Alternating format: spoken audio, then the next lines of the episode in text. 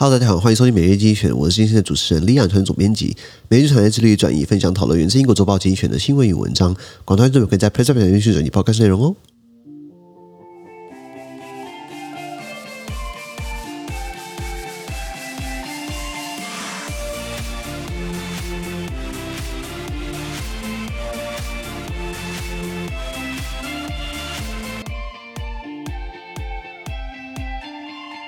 今天我们看到从经济学出来新闻，看到是七月十一号 Seven Eleven 礼拜一的新闻。那这件新闻出现在我们的 PressPlay 平台第八就第九百零一 po 里面一样。如果你们参加付费订阅制，我帮你短数间发生什么事情。第一个我们看到的是 Who gets to become the next British Prime Minister？下一任英国首相是会是谁呢？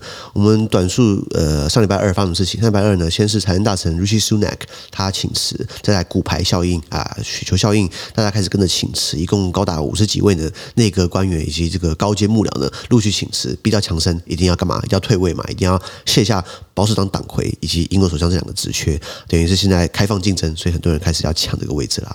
这个我们看到斯里兰卡 completely out of control，斯里兰卡呢目前完全失控。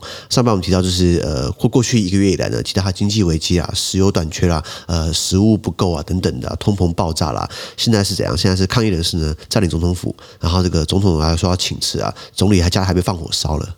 再来，我们看到是呃，The Wimbledon Tennis Championships，温布顿网球锦标赛，全球四大网球公开赛有澳网、美网、英网跟这个这个澳网、美网、英网跟法网的这个提到的是，温布顿网球锦标赛，现在又看到了这个。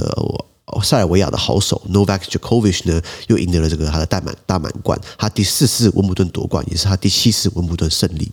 最后我们看到的是 Power Struggles in the Pacific，美洲竞争在太平洋岛国之间争霸战。